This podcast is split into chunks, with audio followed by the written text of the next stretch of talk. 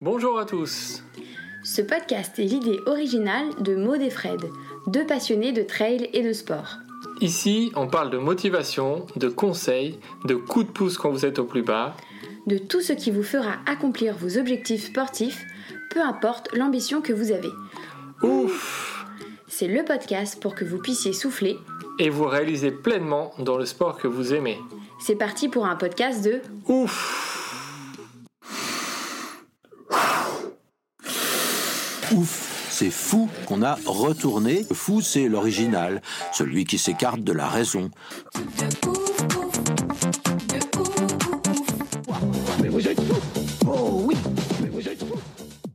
Bonjour à tous et bienvenue pour un nouvel épisode de Ouf. Cette semaine, on a rencontré une nouvelle personnalité, Lucas Papi, qui est un grand trailer. Oui, bonjour Maud, bonjour à tous. Effectivement, on a eu la chance de s'entretenir avec Lucas Papi. Lucas Papi, c'est un ultra trailer qui enchaîne des courses tous les week-ends. Il a fait des enchaînements de ouf. On vous laisse découvrir son portrait. Vous allez en apprendre beaucoup sur sa philosophie, sur l'ultra-endurance. Voilà, on est hyper fiers de l'avoir eu. Bonne écoute à tous. Alors, bonjour Lucas.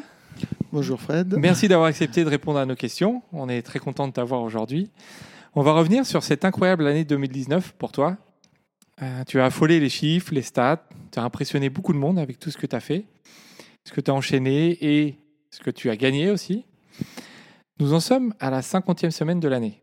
Aujourd'hui, tu as couru exactement 42 courses en 2019. Première question. C'est quoi un week-end sans course pour toi? Euh, un week-end sans course, euh, ça n'existe pas.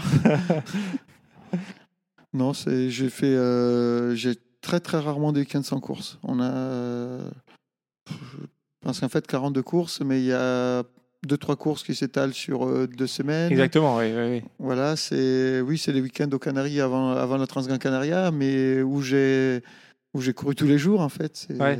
voilà, c'est c'est ces week-ends-là où j'ai pas couru. Ok, donc c'est toujours de la course, toujours des, des dossards euh, chaque, chaque week-end. Quand on parle de Lucas Papi avec les gens, ceux qui connaissent répondent très souvent mais c'est le gars chevelu avec les bouclettes. On connaît un peu le coureur, mais moins l'homme. Est-ce que tu peux nous dire d'où vient Lucas Papi et quel est ton parcours? Alors moi je suis, euh, ben, je suis italien. Je suis arrivé en France euh, en 98 pour apprendre le français et euh, ben, dans un parc d'attractions à côté de Paris. Et puis, et puis ben, j'ai aimé et je suis resté en fait. Euh, J'étais euh, gymnaste jusqu'à mes 18 ans. Puis quand je suis arrivé en France, j'ai été sport. En 2003, j'ai commencé à être pompier volontaire. Et je suis resté pompier volontaire jusqu'en 2013. Et en 2010, j'ai commencé la course à pied. Euh, donc trois, trois ou quatre courses la première année. Et ensuite, ben, une quarantaine de courses par an, voire plus, euh, tous les ans. Voilà. Et quand tu as commencé la course à pied, c'était plutôt sur route ou trail tout de suite? Alors, ma première course, c'était avec les pompiers, justement. C'était les semis de Paris. Euh, ça m'a plu, c'était sympa. Puis j'ai trouvé euh, un dépliant du Cross du Mont Blanc. Ok. Donc voilà, ben, je suis allé le faire. Je me suis dit, j'ai fait 21, je peux faire 23. Puis euh, 1500 mètres, euh, je ne savais pas ce que c'était. hein. Voilà, puis euh, ça on m'a dit que ça va passer et puis. euh, Oui, c'est ça. Je savais pas. ce- je- franchement, euh, 23 km, 1500 de plus. euh, je sais pas ce que ça veut dire. Donc, euh, bon, c'est 2 km de plus, on y va. Et puis, euh, c'est bien passé. Là, j'ai entendu parler du trail des Aiguilles Rouges. euh, pareil, à l'époque, on pouvait s'inscrire quasi sur place. Donc, Ouais. euh, donc je suis allé au trail des Aiguilles Rouges. J'ai fait mes, mes 50 km, mes 4000 mètres de dénivelé. C'est bien passé. Puis, j'ai fait. euh, ben, la suite, c'était l'Endurance Trail des Templiers. D'accord. Oui. Voilà. Bon, là, j'avais euh, petit, euh, comment dire, euh, petite erreur de jeunesse. euh, je, je connaissais pas trop encore comment ça se passait tout ça. euh, j'avais mis des semelles euh, orthopédiques qui étaient censées m'aider. Et au final, euh, euh, elles m'ont un peu trop corrigé. Ça m'a fait les deux TFL. Ah, Donc, j'ai j'ai fini l'endurance trail 20 km avant euh, à la Roque Sainte-Marguerite parce que. ben, parce que j'avais mal euh, des deux, les deux côtés du genou, euh, les deux TFL. Donc euh, voilà. Mais, mais sinon, oui, ben, voilà, c'était, c'est comme ça que ça a commencé. Je me suis rendu compte très vite que ben, plus la course durait, et plus ça m'allait en fait. Plus t'aimais, oui. Voilà, c'est ça. Et du coup, entre le, le cross du Mont Blanc et le- les Templiers, il y a eu combien de temps? Euh, ben, la crosse du Mont Blanc, c'était en juillet. Euh, c'est en juin, fin, euh, fin juin, les crosses du Mont Blanc. Euh, début juillet, je me suis fait opérer du ménisque, une petite arthroscopie, on m'a coupé un petit bout de ménisque. J'ai repris à courir en début août. Et euh, donc les aiguilles rouges, c'était septembre, fin septembre, et les templiers, c'était mi-octobre. Donc dans la même année, d'accord. T'as pas année, attendu oui. un an pour dire ok, non, non, ok. bah, moi, on m'avait pas, on m'a On pas t'avait pas expliqué. prévenu, oui, ok. Voilà, Non, personne non, m'a dit que c'est- ça se faisait, qu'il fallait attendre. Donc euh, voilà. Tu as donc fait plus de hum, 3640 km de course cette année, euh, avec- un dossard, hein, parce que Oui, en entraînement, oui, tu en as oui. fait plus. Ce qui est 142 000 mètres de dénivelé positif, donc euh, en 42 courses, ce qui fait une moyenne de 87 km et 3400 mètres de dénivelé positif par course, en gros. Quand on sait que pour beaucoup de personnes, faire un 87 km, c'est l'objectif de un an, deux ans ou trois ans. Toi, tu le fais 42 fois dans une année. Qu'est-ce que ça t'évoque Franchement, là, là, que tu me donnes les chiffres, j'avais pas, moi, j'ai pas compté. Ouais. Si sur euh, sur des applis, j'ai j'ai mes chiffres, mon total de l'année. Mais c'est vrai que oui, ça fait, euh, c'est pas mal. C'est pas mal, oui. C'est pas mal, voilà. Euh, on veut comprendre aussi les mécanismes profonds du cerveau de Lucas Papi. Est-ce que tu peux nous dire comment tu fais pour remettre tes chaussures chaque week-end? Il n'y a pas de lassitude? Euh, non, non, c'est euh, chaque week-end est différent. On va dans, des endroits différents. Euh, moi, c'est pas quand je mets un dossard, c'est pas forcément pour faire la course. Euh, il y a des, courses qui sont euh, qui seront en préparation. Il y a des courses qui seront juste pour aller voir les copains. Justement, moi, j'ai choisi mes courses aussi par rapport à, là où je vais et, les amis qui sont là-bas. Donc, c'est vraiment voilà, c'est un plaisir d'y aller et, et voilà, c'est pas forcément c'est pas du tout euh, une obligation quoi. C'est c'est vraiment le- les côtés plaisir, les côtés découverte. Et du coup, euh, comment, comment ça marche dans ta tête quand tu, tu vas sur une course? Donc tu vas voir, tu vas revoir tes amis, redécouvrir des endroits. Mais la motivation, tu la, tu la trouves comment pour euh, bah, faire une nouvelle course à chaque fois? Bah, franchement, je sais pas. je sais pas. C'est pour moi, c'est normal. C'est c'est devenu une partie de ma vie en fait. D'accord. Donc euh, voilà, c'est ça vient tout seul. ouais, tu, En fait, tu te poses pas la question, tu te dis Non. j'y vais et, euh, et puis on verra. C'est ça, c'est ça. Je vais puis Ok. on verra selon la journée. Alors il y a des journées où euh, où j'ai envie de faire la course et puis Mhm. que, que je me rentre un peu dedans. Il y a des courses où je vais juste pour papoter. Je trouve quelqu'un, je parle et puis. euh, puis quand j'ai envie d'être un peu tout seul, ben voilà, c'est facile. hein. Ouais, je, je t'avances plus vite et puis voilà. hein. C'est ça, on est d'accord, ou plus lentement. puis, Tu as fait plusieurs enchaînements de dingue cette année qui ont, augmenté un peu la moyenne aussi, forcément. Le premier de l'année, c'était sur la Transgran Canaria. Tu as fait la 265 km que tu as gagné en 50 heures avec 3 heures d'avance. Et quelques heures plus tard, tu étais au départ du format 128 km que tu termines en un peu plus de 27 heures. Comment euh, tu as vécu cet enchaînement sur Grand Canaria? Avais essayé, Je crois que tu avais essayé l'année d'avant et euh, ça avait été compliqué sur la fin. Cette année, tu as réussi. Est-ce que tu peux nous en parler de, du coup de ces deux courses? Bah oui, donc euh, l'enchaînement pour moi déjà, tout d'abord c'était quelque chose, ça fait trois ans que je me l'étais mis en tête depuis que la 360 existe. Euh, c'est un enchaînement qui me dit bien parce que moi j'aime bien enchaîner en fait, j'aime bien, euh, c'est quelque chose Oui, on que j'aime bien ça, faire. ouais. Voilà, euh, ça fait des années que j'enchaîne des courses euh, comme ça, c'est c'est un côté sympa de dire tiens pourquoi pas les faire toutes? Euh, et là c'est vrai que l'année dernière c'était un peu, euh, c'est pas un échec, c'était ma première fois et euh, et comment dire, la difficulté de cet enchaînement-là, quasiment tous les enchaînements, j'ai envie de dire, tout le monde peut le faire parce que la deuxième, troisième course de l'enchaînement, généralement, c'est juste à la tête, c'est c'est juste plus pour gérer, pour, apprendre à gérer le mental que pour gérer. euh, Ouais, Parce que le physique, tu es voilà. dedans, quoi. Ça, ça, Voilà, ça- et puis, ça euh, tourne. et puis, c'est pas un rythme euh, où on court une course normalement. Là, là, j'ai fait 27 heures. Euh, cette année, le- mon temps normal à Gran Canaria, c'est à peu près 17 heures. Ouais. Donc, donc c'est voilà, c'est vraiment une, une grande balade niveau niveau musculaire, mais niveau niveau mental, il faut il faut tenir. La, la difficulté de celui-là, c'est que pour le finir, il faut arriver très vite sur la première course.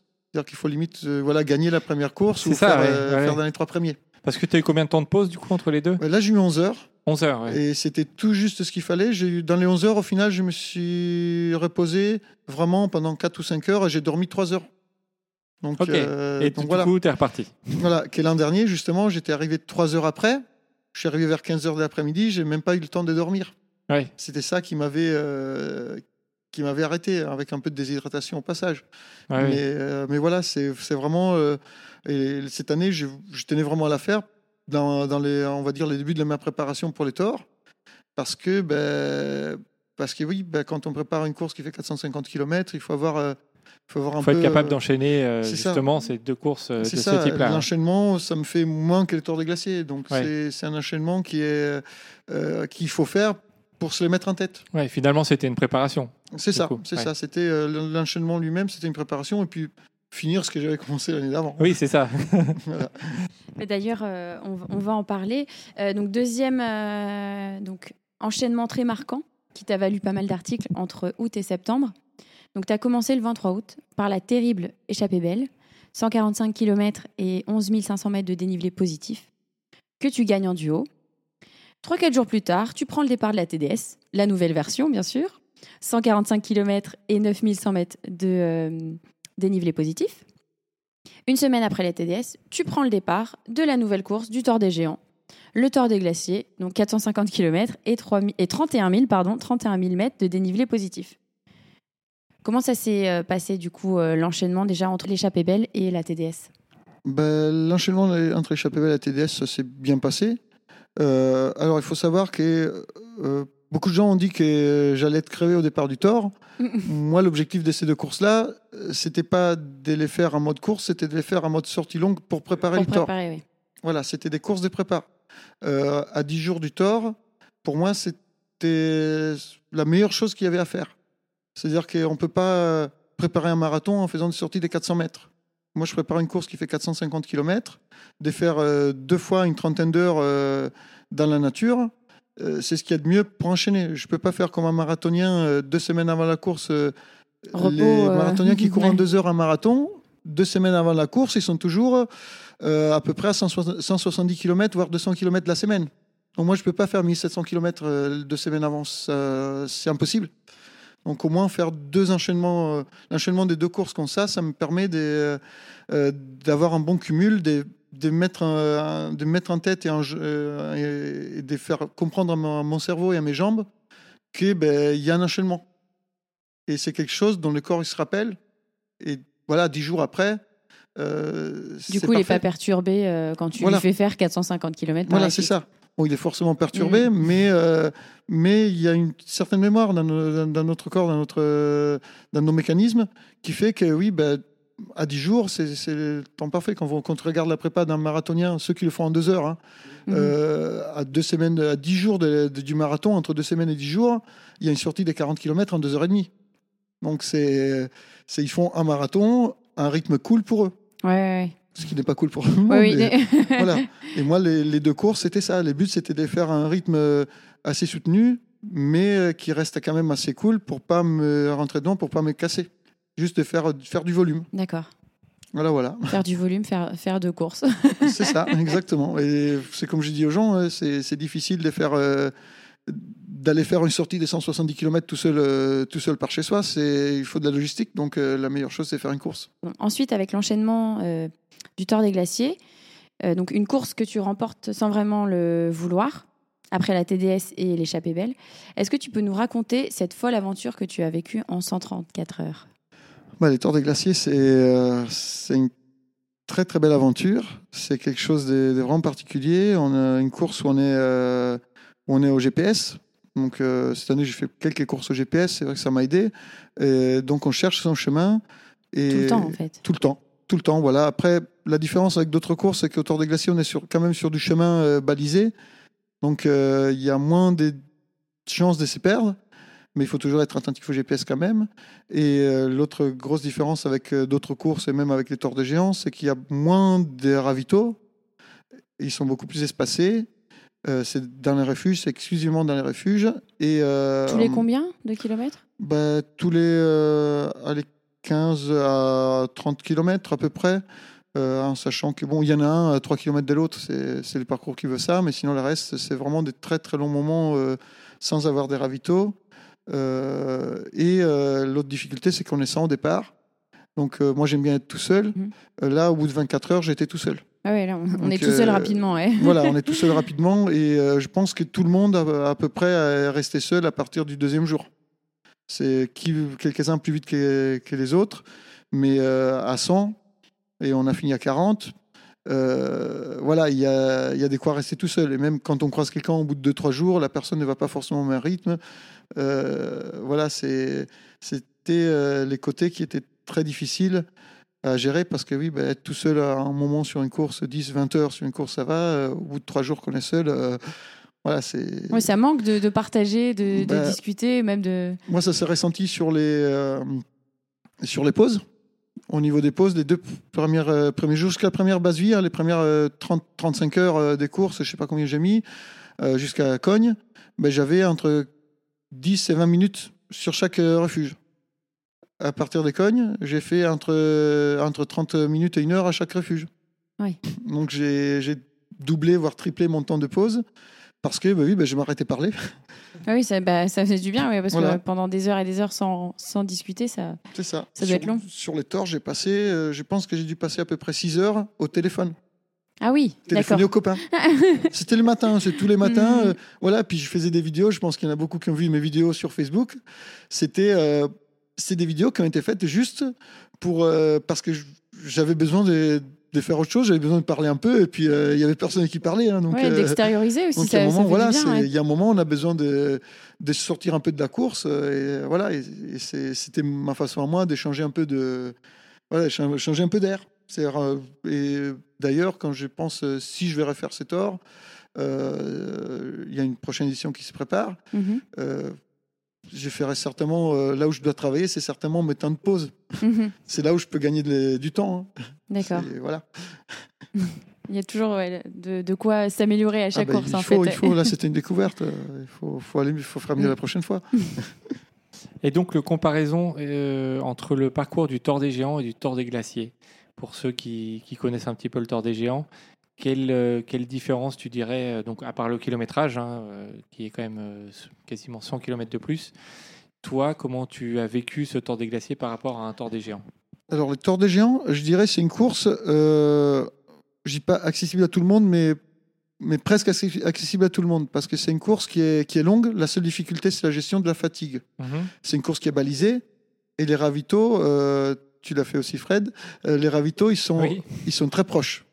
Donc, c'est quelque chose où euh, euh, quelqu'un qui est peut-être pas assez entraîné, il va mettre du temps, mais un très bon randonneur, il le fera sans problème, Ouais. en faisant des pauses et en profitant. Après, tout dépend de comment on veut le faire. exactement. Je confirme, hein, je l'ai fait, j'ai quasiment marché euh, du début à la fin. Voilà. Donc, euh, ça passe. Et ça passe. Mm. Et donc voilà, c'est quelque chose, euh, même un, un presque novice, quelqu'un qui connaît bien la montagne mais qui est novice dans la course, peut le faire sans problème. Il faut réussir à gérer son sommeil, il faut réussir à gérer certains paramètres, mais ce n'est pas le paramètre euh, difficulté de la course qui va rentrer en jeu. Alors qu'un Tour des Glaciers, lui, euh, on va plus loin, euh, on va plus haut, on prend des chemins qui sont moins empruntés, on prend des chemins qui sont, euh, qui sont plus difficiles. On a, je ne sais pas combien d'écoles à plus de 3000 mètres, on monte jusqu'à 3003 souvent, euh, dans des chemins vraiment, vraiment durs, rocailleux.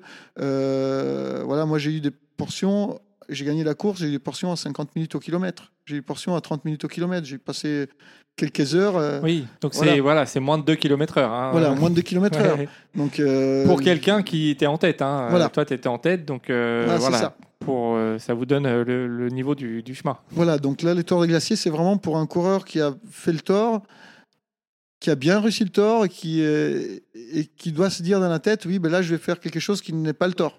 Ouais, ça C'est bien, c'est bien de le signaler. Je- en, Voilà. en off juste avant, justement, tu me disais que euh, sur le Tour des Géants, il y a une partie assez connue pour être dure hein, entre Donas et Gressonnet. Et là, tu me disais que cette partie-là, qui est la plus dure sur le Tour des Géants, c'était presque la plus facile du Tour des Glaciers. Tout à fait, quand je suis arrivé là, j'étais. euh, il y a un moment, j'étais sur cette partie-là, je me suis dit, bah, c'est bien, ça roule ici. Et puis, euh, Ouais, voilà, puis j'ai pensé à mes deux torts que j'ai fait.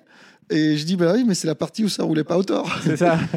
Voilà, c'est vraiment, y a, voilà, pour donner une idée, c'est ça. Et euh, il faut vraiment avoir ça en tête. C'est une très belle aventure, mais c'est pas du tout le tort des géants. D'accord, bah, c'est bien, bien à prendre en compte hein, pour tous ceux qui nous écoutent. Et là, quand tu as quelques heures seulement euh, ou quelques jours entre ces épreuves assez folles, Comment tu gères ça? Est-ce que tu n'as pas envie de te dire, fais chier, j'en ai marre, pourquoi je fais ça, j'arrête tout euh, Comment tu gères ça?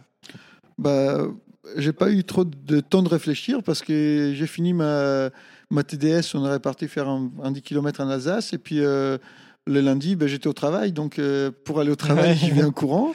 Donc euh, les, les 3-4 jours que j'ai eu entre les, en- des travails entre les deux, ben, j'ai fait, euh, j'ai fait mes, mes 12 à 25 km aller-retour au travail et puis voilà. Ouais, t'as pas de moment où tu dis, euh, bon, j'en ai marre, je laisse tout. euh, Non, non, franchement, j'ai pas, j'ai pas des moments euh, comme ça. C'était, euh, voilà, moi, c'était dans ma prépa. Je me suis dit, de toute façon, il faut pas s'arrêter entre les deux. C'est pas se faire 10-12 km quand on va faire un 450, c'est rien. Ouais. Et c'est ce qui permet de faire tourner un peu les jambes. Euh, on va parler d'une autre course, euh, donc le Portugal Ultramarathon. C'est un 280 km où tu as fait un podium, euh, troisième cet été. Est-ce que tu peux nous en parler un petit peu plus? Alors, le Portugal, c'est une, euh, très belle aventure. Euh, L'organisateur de la course m'avait contacté pour Mhm. demander d'y aller euh, après les Canaries. Euh, et euh, et c'était une très très belle découverte pour moi. Euh, c'est une course donc, qui, se, qui au mois de juillet, dans une zone un peu aride du Portugal, assez reculée dans les terres, où il fait assez chaud Mhm. au mois de juillet. Donc c'est la difficulté de cette course, c'est surtout ça. C'est entre route et chemin. Il y a beaucoup de chemins, un peu de route. Euh, c'est pour ça qu'ils appellent ça ultramarathon et non pas ultra Ok. trail. Euh, et c'est pareil en orientation GPS. D'accord, donc pas de balise. Pas de euh, balise. Euh, comme à la Transgran Canaria, euh, des ravitaux très espacés, Mhm. donc 40 à 60 km entre chaque ravito. Euh, tu portes tout sur toi quasiment. Voilà, euh, on porte tout sur soi. Alors, on n'est pas si chargé qu'aux Canaries. Ok. Euh, et on a euh, la liste des points d'eau et des, des bars et tout ça fournis par l'organisation Pour parce boire une petite que bière entre. euh, voilà, on a le droit de s'arrêter dans tout ce qu'on trouve sur la route. D'accord. C'est ce qu'on nous dit en briefing. hein, c'est tu t'arrêtes au supermarché, tu fais tes courses si tu veux. S'il y a un hôtel, tu peux dormir dedans. D'accord, ok. Voilà, c'est on n'a pas de droit à l'assistance, Mhm. mais on peut acheter ce qu'on veut durant le parcours. C'est ça le- les côtés un peu aventure de la chose, Mhm. c'est et les côtés où il faut un peu réfléchir avant la course et qu'il faut faut reconnaître un peu les endroits pour savoir où est-ce qu'il y a les fontaines, quelles Mhm. fontaines fonctionnent. Ah oui, Euh, oui, parce que sur le papier, c'est pas forcément pareil que. Voilà, ouais, des fois il y a des fontaines qui sont fermées. Ouais. Donc, euh, donc moi j'avais pas reconnu, hein, donc Ouais. c'était un peu. euh, D'accord. mais euh, oui non c'est ça, c'est ça le côté, euh, les côtés que j'aime bien et c'est le côté où on se dit bah, tiens il y a un bar, on s'arrête au bar et puis euh, les clients du bar à 7 h du matin euh, qui, qui sortent des fêtes, qui, qui regardent un peu bizarrement puis Mm, qui, mm. euh, qui qui comprennent pas ce qu'on fait là. Oui bah ça fait ça fait 240 km que je cours, euh, voilà ça fait deux jours. c'est c'est toujours euh, assez sympathique. euh, tout, ce- tout ce côté-là, un peu aventure, dire euh, bah, qu'est-ce que je vais trouver au prochain village, est-ce que ça va être ouvert ou pas? euh, voilà, c'est. Ouais, c'est pas un trail comme les autres. C'est C'est pas un trail comme les autres, c'est vraiment euh, quelque chose à part. D'accord. Lucas, tu fais tout type de courses, même des courtes distances, un peu de route aussi. Euh, tu en as parlé un tout petit peu au début, mais est-ce que tu as un format de course type Vraiment, tu dis ça, c'est ton format en nombre de kilomètres et de, de dénivelé. Qu'est-ce que tu dirais? Bah, les formats types, c'est les courses euh, bah, comme les Portugal, comme la Transgran Canaria 360 ou les Tours des Glaciers. Moi, c'est ces courses-là que, où, où j'ai envie de dire où je m'amuse les plus, où je m'éclate les plus et, euh, et où je réussis les mieux aussi. Ouais. Vraiment Ouais, les, les- les- les très longues distances où tu peux prendre ton temps, où tu peux rencontrer les locaux, etc. Ça, c'est C'est ce que ça, tu préfères, c'est- sur plusieurs jours. Voilà, bah, quand j'ai vu bah, les Tours, euh, quand j'ai vu l'annonce où il y avait ces Tours des Glaciers qui étaient créés, euh, j'ai tout de suite dit, celle-là, il faut que je la fasse, c'est ma course. Ouais. C'est pas, pas forcément pour la gagner, hein, c'est vraiment le, ces types de courses qui me. Tu voilà. t'es dit l'aventure, euh, voilà, c'est C'est ça, ça. l'aventure. ouais. C'est ça. C'est pas en fait toi tu vois pas c'est- ça forcément comme une compétition, tu es vraiment plus euh, tu te dis c'est l'aventure, tu vas découvrir, euh, c'est ça. Oui, tout à fait, tout à fait. Mais moi, au Thor, je partais pour, euh, pour faire euh, 120 heures. Je me suis dit, je vais faire, je vais faire 5 jours, je vais pas assez Ouais. d'heures, 6 nuits. En sachant que les premiers, ils étaient prévus en 96 heures. Je me suis dit, je vais être loin du premier. Mais, mais moi, le but, c'était, voilà, je vais la faire en temps de temps, puis Ouais. voilà. Puis j'ai pas réussi, j'ai fait 130. Oui, 134. 130 et tu gagnes avec et, et je euh, gagne. 134 mais voilà, donc ça, c'était pas prévu, mais, euh, mais c'est vrai que euh, c'est là, moi, mon but, c'était euh, c'est découvrir. Je suis content parce qu'au final, j'ai pas vu aussi loin que ça de, de mes prévisions. En voyant le, la mauvaise météo qu'on a eue et les, et les conditions, le type de terrain, euh, moi je m'attendais à un Ouais. terrain plus type Thor et c'était pas ça. Ouais, ouais, c'est pareil. forcément, voilà, c'est, ça surprend. Et, et voilà, mais moi, les, les types des courses que je préfère, c'est celle-là. C'est celle-là, Ouais. loin celle-là. D'accord. Ces enchaînements sont quand même hors normes pour le commun des mortels. Euh, comment tu expliques, toi, cette capacité à pouvoir enchaîner ces épreuves sans blessure? Bah, euh, moi, j'en parlais avec un copain, euh, Fred Desplanches, qui est, qui est un très bon copain, qui, qui lui aussi fait pas mal d'ultra. Euh, moi, j'ai deux, deux, explications. hein, ça explique peut-être pas tout, mais Mhm. voilà, c'est moi, je me dis déjà qu'on n'est pas tous pareils. Oui. C'est, tout le monde est différent, hein, chacun ses, ses trucs. Moi, je me vois mal faire un 100 mètres en, en 9 secondes. Bon, c'est bien, tu laisses la chance aux autres. on est d'accord. Euh, et euh, et d'un autre côté, euh, en parlant avec Fred, qui a fait une traversée des Alpes avec des copains Mhm. il, il y a deux ans pour, voilà, pour le fan, c'est vrai que les corps a une belle machine et, et qui a une bonne mémoire et qui, en fait, qui aime bien enchaîner. Mhm. Moi, c'est ce qui me ferait plus mal, c'est de faire. euh, ce qui me ferait mal, c'est de faire, euh, par exemple, en 100 km, m'arrêter 6 mois et refaire en 100 km. Là, Ouais. on prend une claque.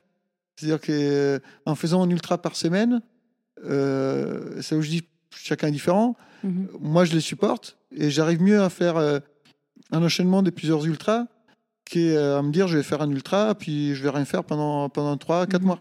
C'est quelque chose, plus, plus j'en fais et euh, plus je suis à l'aise. Cette année, j'ai eu de très bons résultats. Euh, quand je regarde les compteurs, euh, Mhm. je vais être dans les 9500 km depuis le début de l'année. Donc Ce c'est quelque est chose. plutôt euh, pas mal, oui. Voilà. et, et du coup, et je me rends compte que l'année où j'avais fait mes meilleurs résultats avant celle-là, quand j'ai Mhm. gagné la montagnarde, j'ai fait troisième à l'UT4M, c'est 2015. 2015, mon compteur, il allait à, à 8800 km. Mhm. Donc voilà, c'est là où j'avais fait, sur un 8 jours, j'avais fait, j'ai fait euh, près de 900 km. Mhm. Donc c'est les... Moi, je fonctionne comme ça. Après, il faut, faut savoir se connaître. Tu t'écoutes, euh, euh, tu sais à, à quel moment tu dois tu dois t'arrêter ou est-ce que tu, tu sais quand tu as mal à un endroit Bah, on va dire que j'ai rarement mal et euh, c'est peut-être aussi parce que je me mets rarement dans le rouge. Ouais, ok. Ça, c'est voilà, important, ouais. Moi, je ne sais pas. Voilà, c'est quand j'ai commencé ça, on m'avait rien expliqué, donc, euh, donc j'ai voilà, appris sur le tas, en fait. J'ai appris sur le tas et puis euh, j'ai appris surtout en m'écoutant et, Mm. euh, et voilà, c'est rare que je me mette dans le rouge dans une course. D'accord. Mais les courses donc dans ces formats-là, ah ben c'est mon point fort, c'est qu'il faut pas se mettre dans le rouge. Mhm. C'est si on se met dans le rouge sur un tort euh, sur les premiers 20 km, ben on Ouais, s'arrête ouais, au tu te 30e. crames et puis ouais, tu Voilà. finis pas, ouais. C'est ça. D'accord. Justement, tu viens d'en parler sur ton toujours ton profil Strava. Tu affiches 9 9500 km depuis le début d'année, en 2019, 400 000 mètres de dénivelé positif. Ça fait une, moyenne- une moyenne de presque 30 heures par semaine. Tu as une famille, un enfant en bas âge. Comment tu t'organises avec tes proches? Bah, ça fait partie du lot. hein. Les, les proches, ils viennent en voyage avec moi. Oui. Euh, c'est rare que j'emmène pas que pas ma femme et mon enfant euh, en déplacement. Euh, et c'est pour ça aussi qu'on y reste longtemps sur les sur les endroits où on va faire des courses. Au Val d'Aoste, on y était deux semaines. Pour La profiter course, des euh, vacances aussi avec, euh, avec la ça. famille. ouais. C'est ça, pour passer du temps avec. Euh, au Val d'Aoste et aux Canaries. Aux Canaries, on y était trois semaines et demie. On y retourne cette année, pareil, trois semaines et demie. Et euh, sur les deux voyages, par exemple, j'ai fait venir aussi ma mère. Ça l'a fait voyager, puis ça lui permet de profiter de la famille. Ouais, donc c'est des regroupements voilà, en Voilà, famille à chaque fois euh, Voilà, c'est des voyages en famille en même temps. C'est pas que pour la course. Quand j'étais tout seul, j'y allais. euh, voilà, je- ça m'est arrivé d'aller à la Réunion, euh, d'arriver les, les mercredis avant la diagonale pour chercher le dossard, faire la course le jeudi soir et dimanche matin être dans l'avion pour rentrer. Voilà. Ah, donc finalement, tu profites plus, euh, là, tu étais posé toujours Voilà. avant ou après les courses. Actuellement, je ne me vois pas faire ça. Ouais. Si je vais faire un ultra, j'y reste au moins, euh, au moins trois jours euh, ou quatre jours euh, sur, les, sur les lieux pour profiter. Parce que, Ouais. bah, oui, il y a la famille avec. Ouais. Donc, euh, voilà. Bah, c'est cool, c'est cool, ça, c'est un autre moyen de, de voyager, de découvrir en famille. ouais. Mm, tout à fait. Et au niveau du travail, c'est pareil. euh, tu as énormément voyagé. Comment tu fais pour voyager, t'entraîner, travailler et tout combiner en même temps? Alors, au niveau du travail, c'est c'est pas toujours facile, mais Ouais. euh, Euh, j'ai la chance d'avoir euh, un travail qui fonctionne un peu, un peu avec les saisons. Donc, euh, dès qu'on est en basse saison, euh, on m'arrange en me laissant prendre des congés sans solde. D'accord, ok. Donc voilà, c'est ça. C'est on on nage pas dans l'or, mais bon, on arrive à faire, on arrive à vivre. Mhm. Et en même temps, bah oui, c'est combiner les congés sans solde avec les quelques semaines de congés que j'ai par an, et puis Mhm. et puis voilà, puis faire des heures sup quand on est là et, et tout ce qui va avec. Ouais, tu t'adaptes en fait euh, ton planning du travail à ta pratique de la course à pied en fait. C'est ça. Et mon planning de la course à pied au planning du travail, c'est-à-dire qu'en période euh, des vacances scolaires, euh, bah, je ne ferai pas beaucoup de courses. Mhm. Forcément, d'accord. Voilà. Avec tout ce que tu as fait hein, et aussi le, le- le- la médiatisation sur les réseaux sociaux, tu as beaucoup de gens qui, euh, qui critiquent ou qui disent que c'est n'importe quoi d'enchaîner des courses comme ça, que c'est inconscient. Qu'est-ce que tu as envie de leur dire à ces, à ces gens-là? Bah, moi, ces gens-là, je les écoute même pas. Parce que bon, de temps en temps, je réponds à quelques commentaires euh, dans les réseaux sociaux. Quand Ouais. on parle surtout des. bah, quand on parle des dopages. hein, parce que, parce que voilà, c'est. Parce que j'ai dit aux gens, venez me, venez me rencontrer, euh, on passe un peu de temps ensemble. Moi, j'habite euh, ouais. en Ile-de-France, on se fait une sortie ensemble, je vous montre comment, comment je vis, vous comprendrez. Et puis, euh, moi, je me contente des gens que je connais, et, euh, et je sais que tous ceux qui me connaissent, ils n'ont pas de doute. Ouais. Donc, euh, donc voilà. Et euh, moi, c'est ma façon de vivre. Je pense que la vie est assez courte pour, pour ne pas perdre de temps à s'occuper des, des gens qui, au final, ne valent pas le coup. C'est, Oui, oui. Voilà, c'est c'est des commentaires. Je ne les regarde même pas parce que, parce que ça ne me mènerait à rien. Ouais. Voilà, c'est- c'est les gens qui comprennent pas et qui sont pas là avec Voilà. toi au quotidien. Voilà, c'est ça, ces gens qui comprennent pas, que je ne connais pas. Et honnêtement, j'ai déjà pas le temps d'organiser mon planning. Oui. Je ne je vais pas perdre du temps à, À répondre à tout le monde. à euh, répondre à tout le monde, à essayer d'expliquer ou de faire comprendre des choses à des gens qui sont convaincus d'autres choses. Oui, qui ne comprendront de toute façon pas ce Voilà. que tu expliques. Voilà, Ouais. c'est ça. C'est ça. Et euh, est-ce que tu pourrais dire, euh, qu'est-ce que tu voudrais dire aux gens qui te prennent euh, donc comme modèle et qui voudraient faire des enchaînements comme toi? Ben, ce que j'ai dit tout à l'heure, c'est chacun est différent. Mhm. Euh, avant tout, il faut se connaître.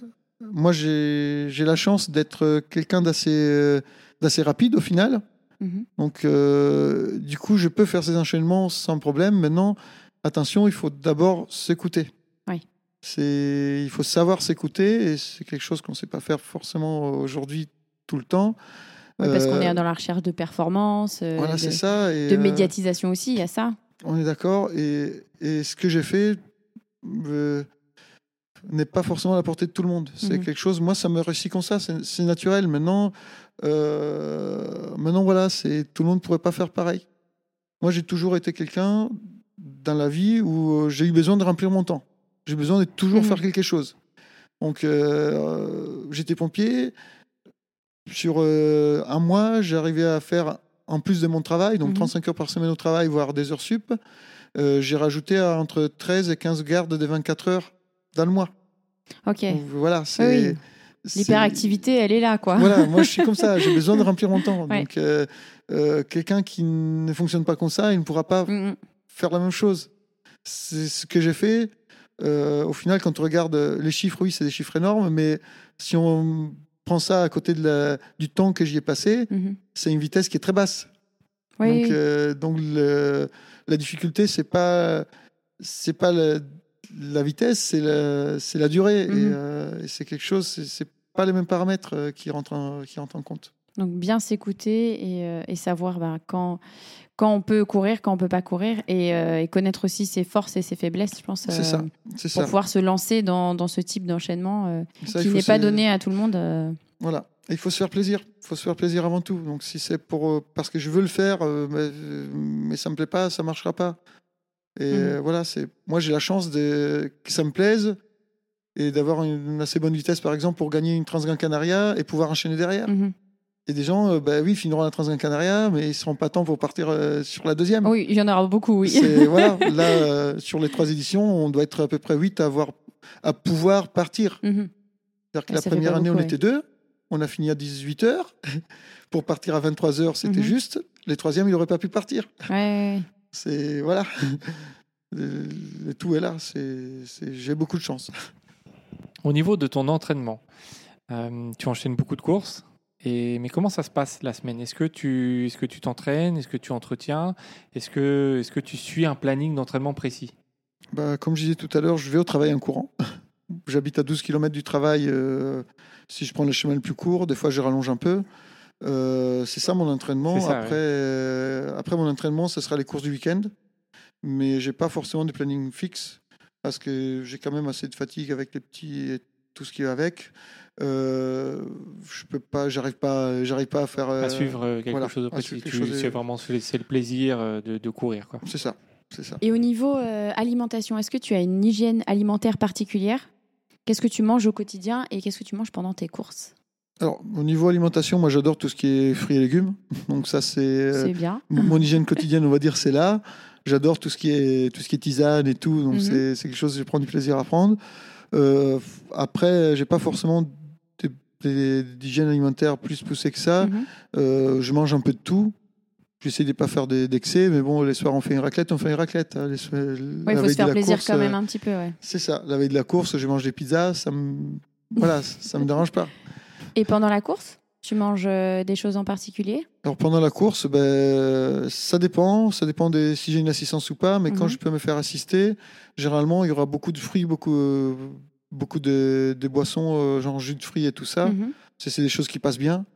Euh, en été, quand il fait chaud, de la pastèque, du melon, euh, Mhm. du raisin, euh, c'est des choses qui passent très très bien et au contraire de ce qu'on puisse penser, on n'est pas dérangé au niveau estomac si on en mange un peu. Mhm. faut pas manger un kilo de raisin, mais mais un petit bout de grappe à chaque ravito, ben, c'est de l'eau, du sucre. La pastèque et le melon, pareil, c'est quelque chose qui, est, qui, qui fait plaisir.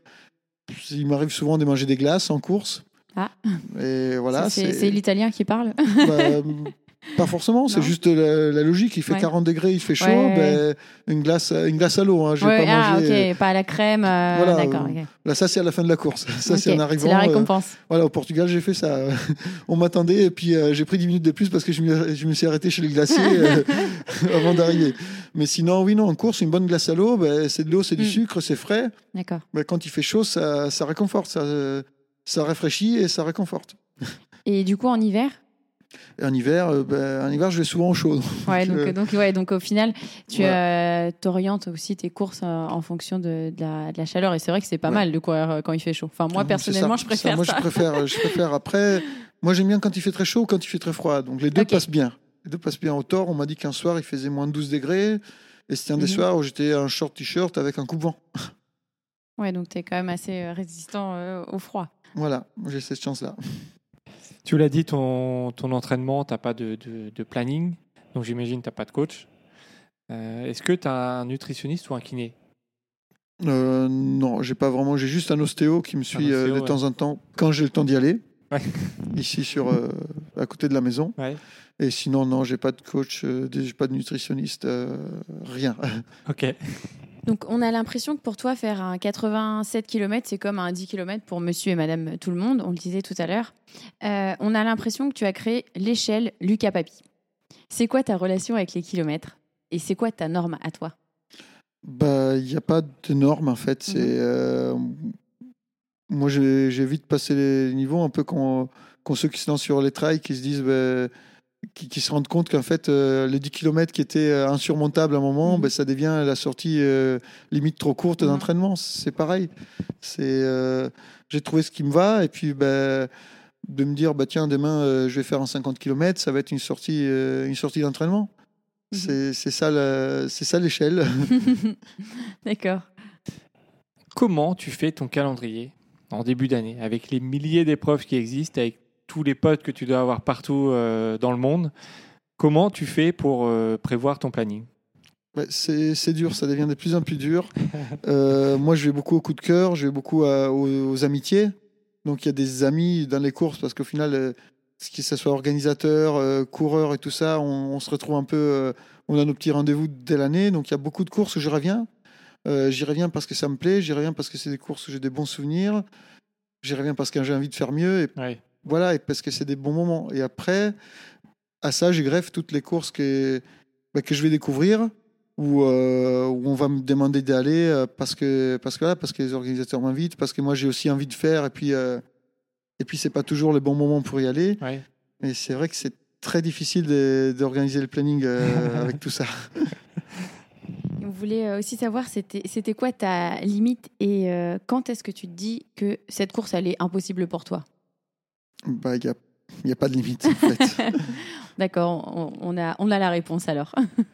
J'ai envie de revenir sur un événement important de ta vie en 2018, l'été 2018, lors d'un voyage au Guadeloupe. T'as- tu as attrapé une maladie rare et qui peut être très dangereuse, la leptospirose. C'est quelque chose de méconnu, mais qui peut toucher les trailers ou randonneurs quand on marche ou quand on court dans des terrains boueux, vaseux ou des eaux stagnantes. Quand on a des plaies aussi, il faut faire attention. Je tiens à en parler car ça m'a touché personnellement. On était ensemble en Guadeloupe et euh, je l'ai attrapé aussi. Et c'est un peu grâce à toi euh, que j'ai su ce que c'était et que j'ai été aux urgences parce que peut y avoir de graves conséquences et euh, voilà, on peut finir assez mal. Pour ceux qui connaissent pas, est-ce que tu peux expliquer aussi un petit peu ce que c'est la leptospirose? Tout à fait. Donc la leptospirose, c'est ce qu'on appelle la maladie du rat. Moi, je la connaissais d'avant parce que j'ai fait de l'hôtellerie et euh, j'ai fait des études d'école hôtelière et on nous en parle parce que ça s'attrape, comme tu l'as dit, par des plaies et tout ce qui va avec, tout ce qui était en contact avec l'urine du rat. Et notamment en restauration, ça peut s'attraper aussi, euh, par exemple, avec une canette qui a été euh, mal entreposée Oui.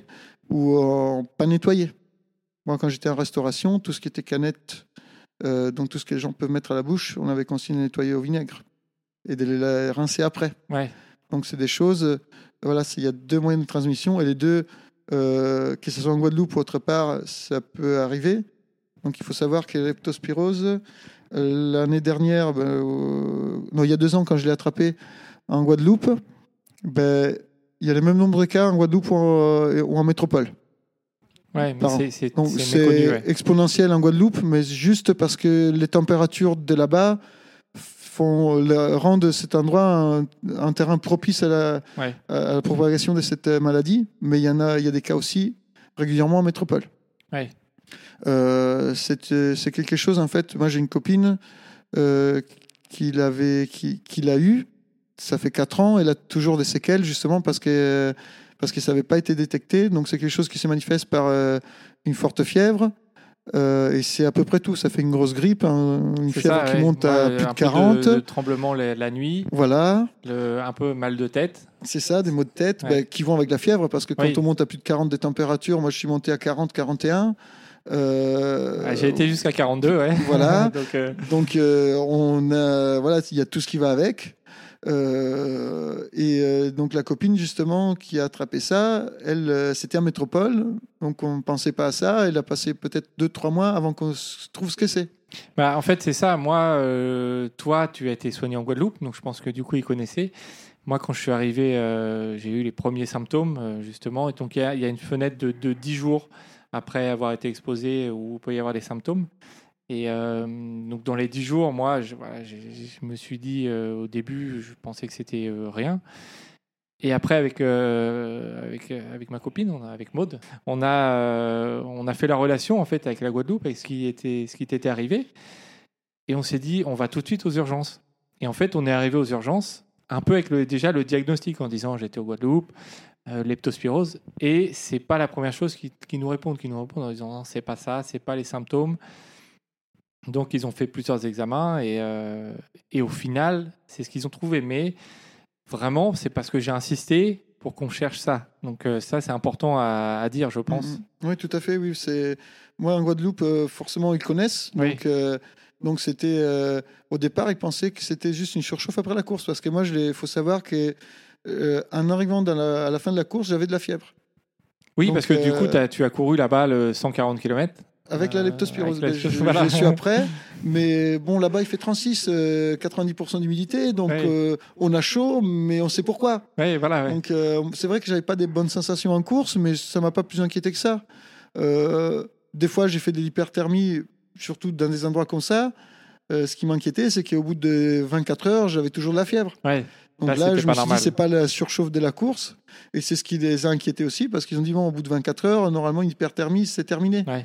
C'est, euh, et euh, en Guadeloupe, ils ont mis quand même 4 jours pour me diagnostiquer la leptospirose. Voilà, déjà là-bas, sachant que Voilà. c'est connu, donc en France. euh, Voilà, et voilà, en métropole, En métropole, c'est, ouais. voilà, ça peut être très long. parce que justement, on pense pas à ça. Or là-bas, quand on, a- quand on nous envoie en maladie infectieuse, ben, on nous fait je sais plus, une quinzaine des, des, des fioles différentes, des prises de sang, Oui. avec euh, tout ce qui est euh, leptospirose, tout ce qui est Zika. euh, euh, C'est ce qu'ils ont fait aussi ici en France. ouais. Et, voilà, tout ce qui est MST aussi pareil. Il faut, ils Oui. ont tout, ils ont tout, tout fait. Mais c'est vrai qu'ils ont été vite orientés vers la leptospirose parce que j'étais là-bas. Ouais.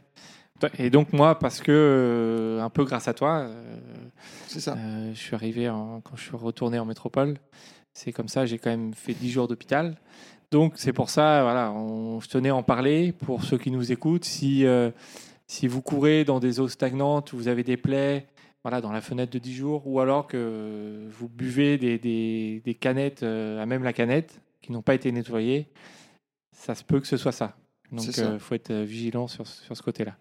Et du coup, est-ce que tu peux nous raconter, euh, donc après euh, voilà, cette, cette expérience, les conséquences que ça a eu pendant les semaines et les mois euh, bah, sur ta vie et ta pratique sportive? Bah, sur ma pratique sportive, c'est simple. La, la- la saison est terminée. Ouais. Elle pas terminée, mais bon, presque. J'ai après la Guadeloupe, j'ai préparé quelques courses. Il y a les deux courses suivantes de la Guadeloupe, je n'ai pas pu faire parce Mhm. que j'étais encore soit hospitalisé, soit en arrêt. Mhm. Euh, niveau course, pareil, l'UT4M, euh, j'ai quand même pris le départ euh, fin août en sachant que euh, entre juillet et août, j'avais cumulé peut-être 100 km en course à pied et euh, je crois que j'étais à 5000 mètres de dénivelé positif sur les deux mois. Mhm. Donc je savais très bien que je n'aurais pas été au bout et j'ai pas été au bout. Ouais. Ça m'a pris longtemps pour, bah, pour revenir entre guillemets au niveau. Bah, après, euh, après, c'est- revenu parce que Ouais, faut être patient. euh. faut être patient et niveau familial, voilà, ben, on est resté une semaine de plus en Guadeloupe Mm. euh, suite à ça. Ouais, on s'en souvient. ouais. Euh, voilà, j'étais bloqué là-bas, à l'hôpital. J'ai passé euh, quasi euh, trois semaines ou un mois en arrêt, en arrêt maladie euh, avant de Mhm. pouvoir reprendre le travail. Euh, c'est euh, quelque chose voilà, qui prend du temps à, à se remettre. Et pendant beaucoup de temps, en course, euh, j'ai eu du mal à gérer tout ce qui était, euh, ben, tout ce qui était surchauffe. Oui. Même au bout d'un an, un an après, j'étais encore, euh, j'avais du mal à redescendre en température, à retrouver les sensations. euh, je pense que je viens tout juste de les retrouver maintenant. Ça fait deux ans. Ouais, C'est c'est marrant que, que tu dises ça parce que euh, bah, Fred, euh, il, il passe par des coups de surchauffe et, euh, et on ne sait pas pourquoi. Et on se posait la question et on se disait est-ce que c'est peut-être ça? Et euh, même en ayant refait les tests, ils disent que c'est OK. Mais si tu as les mêmes sensations. Bah, euh, euh, tout est ok niveau voilà savoir que euh, quand j'ai regardé toutes les, mes valeurs au niveau du, du foie Mm. et tout et Fred je pense que c'était pareil ça, ouais. euh, ben, c'était x10 la valeur maxima Ouais, donc euh, voilà c'est ah là ça doit être 5 c'était c'était 95 Mm, mm. là ça doit être 50 c'était 550 donc euh, euh, ça redevient normal mais il faut savoir aussi que les organes ils ont quand même euh, ils ont quand même pris cher Bah on va dire ça, comme ça Euh, et du coup les corps ont une capacité de mémoire ils s'en rappellent C'est et, ça, ouais. euh, et de ce côté là aussi ça rappelle et moi pendant longtemps j'ai eu du mal voilà à redescendre en température j'ai eu du mal à euh, voilà c'est des choses je me dis mais pourquoi je surchauffe là alors que d'habitude euh, non Oui, je, je, je confirme. Ça, ça, ça explique un petit peu mes, des- mes courses que j'ai encore fait cette année où c'était compliqué parfois. Je pense que c'est lié. Donc, euh, donc voilà, c'est pour ça que je tenais à en parler et que c'est important. Ça peut, voilà, ça touche pas que les autres, ça peut Mm. toucher ça peut toucher tout le monde n'importe qui. ouais. C'est ça, avec moi, la chance que j'ai, c'est passer vite parce que bah, je fais beaucoup de volume. Donc, euh, au niveau volume, euh, oui, bah, il m'a fallu Oui. peut-être euh, 5000 km pour faire passer ça, quoi. Ouais. 5 ou 10 000. Donc, euh, donc, ça correspond à une bonne saison remplie pour moi et demi. Ah oui. Et donc pour les personnes euh, comme moi où on fait moins de kilomètres, ça peut durer un peu plus longtemps. ouais. Voilà. Après, euh, je suis pas médecin, mais, Oui. mais je pense que ça peut venir dès là. Lucas, comment tu vois euh, et quelle est ton analyse sur le trail d'aujourd'hui, de façon générale, l'évolution du trail? Bah après, euh, on va dire qu'aujourd'hui, tout le monde communique plus, tout le monde en parle plus. Donc, euh, il y a beaucoup de gens qui se mettent au trail, il y a beaucoup de courses qui se créent, il y a beaucoup de courses qui s'arrêtent aussi. Euh, c'est une évolution qui, est à peu près, qui était à peu près prévisible euh, depuis il y a quelques années. Après, moi je dis aujourd'hui, on a la chance d'avoir de plus en plus de courses et pour tous les goûts. Oui. Voilà, c'est il y en a qui aiment beaucoup les courses, il y a beaucoup de monde. Il y en a qui aiment pas du tout ça, mais qui aiment bien les courses qui sont un peu plus, un peu plus en comité restreint. Ben, Aujourd'hui, on a la chance d'avoir un peu de tout. C'est-à-dire que euh, après, il y en a beaucoup qui se plaignent, mais ça, c'est les réseaux sociaux et c'est comme ça. C'est Oui. fait pour ça aussi. Ouais. Euh, on n'y peut rien. Moi, maintenant, je me dis, euh, euh, on a la chance, on peut trouver, chacun peut trouver entre guillemets son bonheur. Ouais, Puis voilà, on a ouais. qu'à aller là où on aime. Ouais, c'est vrai. Lucas, si on te dit que tu peux faire qu'une seule course et une unique course, donc tous les ans, laquelle tu choisis? Ouf. Ouais, C'est une dure question. Hein Bah, bah, je garde mon calendrier. Je- cette année, j'en ai fait deux de courses, donc euh, D'accord. les restes c'était de la prépa. ok. On a une question qu'on pose à tous nos invités. Est-ce que tu as un objet fétiche que tu emmènes avec toi dans toutes tes courses? Euh, pas dans toutes les courses, parce que des fois, des fois je l'oublie à la maison. C'est les petits hérissons qu'on m'a qu'on m'a donné, euh, bah, que euh, ma femme et Vivien euh, m'ont donné euh, Oui. euh, il y a presque deux ans. Et donc oui, lui, euh, lui se balade souvent avec moi. Ouais, il est avec toi, tu le mets dans ton sac et. euh, Oui, c'est soit dans le sac, soit sur la visière. Là, après, il faut que je re- retrouve un moyen de l'accrocher parce qu'on a des visières un peu plus légères. Ah. Et, euh, et puis qui commence à s'abîmer. Mais, mais oui, oui, lui, il vient, il vient souvent là. Il- les derniers temps, il était dans le sac. Ouais, c'est mignon, la famille elle court avec toi un petit peu comme ça. C'est ça. Qu'est-ce que tu réponds à tous les gens qui disent que tu es un ouf? Bah, je réponds pas. D'accord. Pour moi, c'est voilà, euh, je sais pas, je sais pas, c'est euh, c'est moi, je suis comme ça. Si tu devais rencontrer Lucas Papi, qu'est-ce que tu lui dirais? Bah, on va courir. Bonne réponse, ah oui. Et il était comment, Lucas, à 10 ans?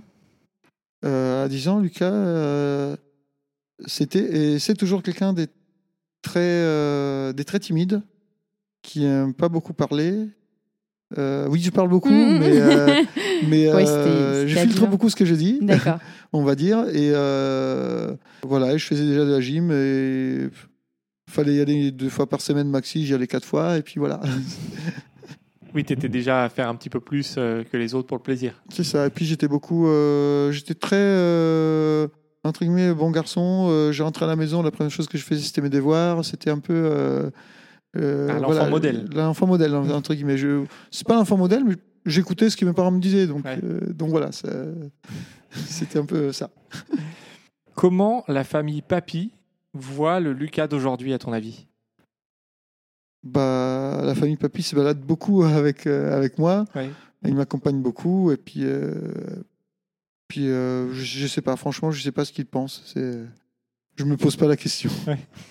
Est-ce que tu peux nous dire quel est ton prochain objectif de ouf que tu as prévu? Alors, les prochains objectifs de ouf, il y en a quelques-uns. Ah. Euh, ben, je retourne aux Canaries déjà, Mhm. parce que j'ai envie de faire mieux que l'an dernier. D'accord. Maintenant que j'ai fini, je me dis, euh, euh, il y a moyen de faire plus vite, surtout la, la deuxième course. Mhm. Donc voilà. Pareil, euh, c'est une année où je vais un peu revenir euh, là où je suis déjà allé, parce que je vais revenir au Portugal, pareil, parce que j'ai envie de faire mieux. D'accord. Parce que c'est une découverte que, voilà, là je connais, j'ai envie d'aller un peu Mhm. plus Plus loin. vite, ouais. plus vite, voilà. Euh, et les torts des glaciers, si je peux y retourner, parce que ben, là, pareil, j'ai découvert, maintenant j'ai envie d'aller plus vite, voire d'enchaîner Mhm. avec quelque chose là-bas. Il y a, il y a pas mal de courses. Oh là On sait là. jamais. On suivra de près ça alors. On verra, on verra. Là, il y a rien de, rien de défini.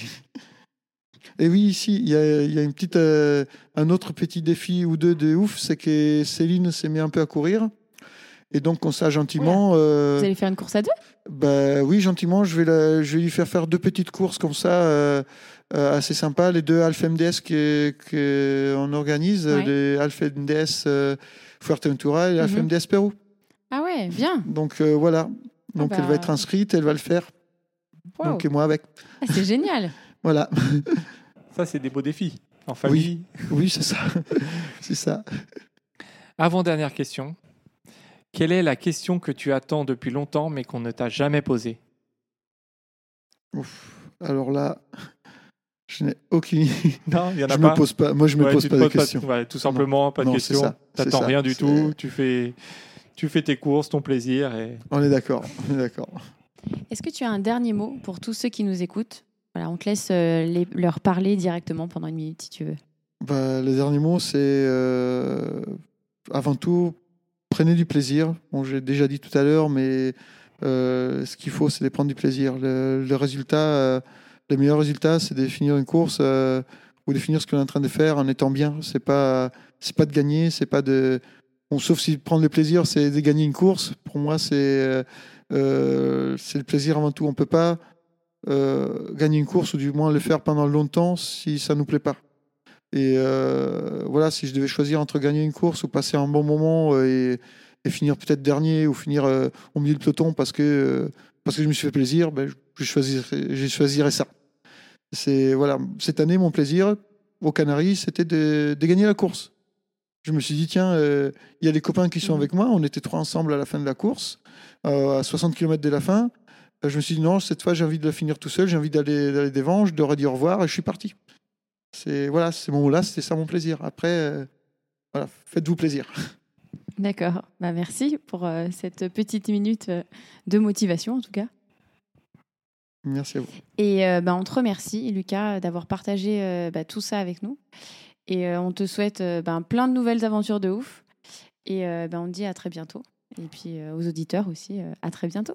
Bah, merci beaucoup à vous et c'était un vrai plaisir, justement, et à très bientôt. Merci Lucas, à bientôt. Merci à tous d'avoir écouté ce dernier épisode de Ouf. On espère que le portrait de Lucas Papy vous a donné des idées d'aventures, de défis. Et on voulait remercier Marie de Go Girls qui fait le montage de ce podcast. Si jamais vous avez aimé ce format, n'hésitez pas à nous laisser des petites étoiles et des petits commentaires. Ça nous permet d'avancer et de faire que le podcast grandisse. Si vous voulez nous aider un petit peu plus, on a créé un compte sur Patreon et vous pouvez nous aider à hauteur de ce que vous souhaitez. Merci à tous en tout cas de faire vivre ce podcast et on vous dit à très bientôt pour un nouvel épisode.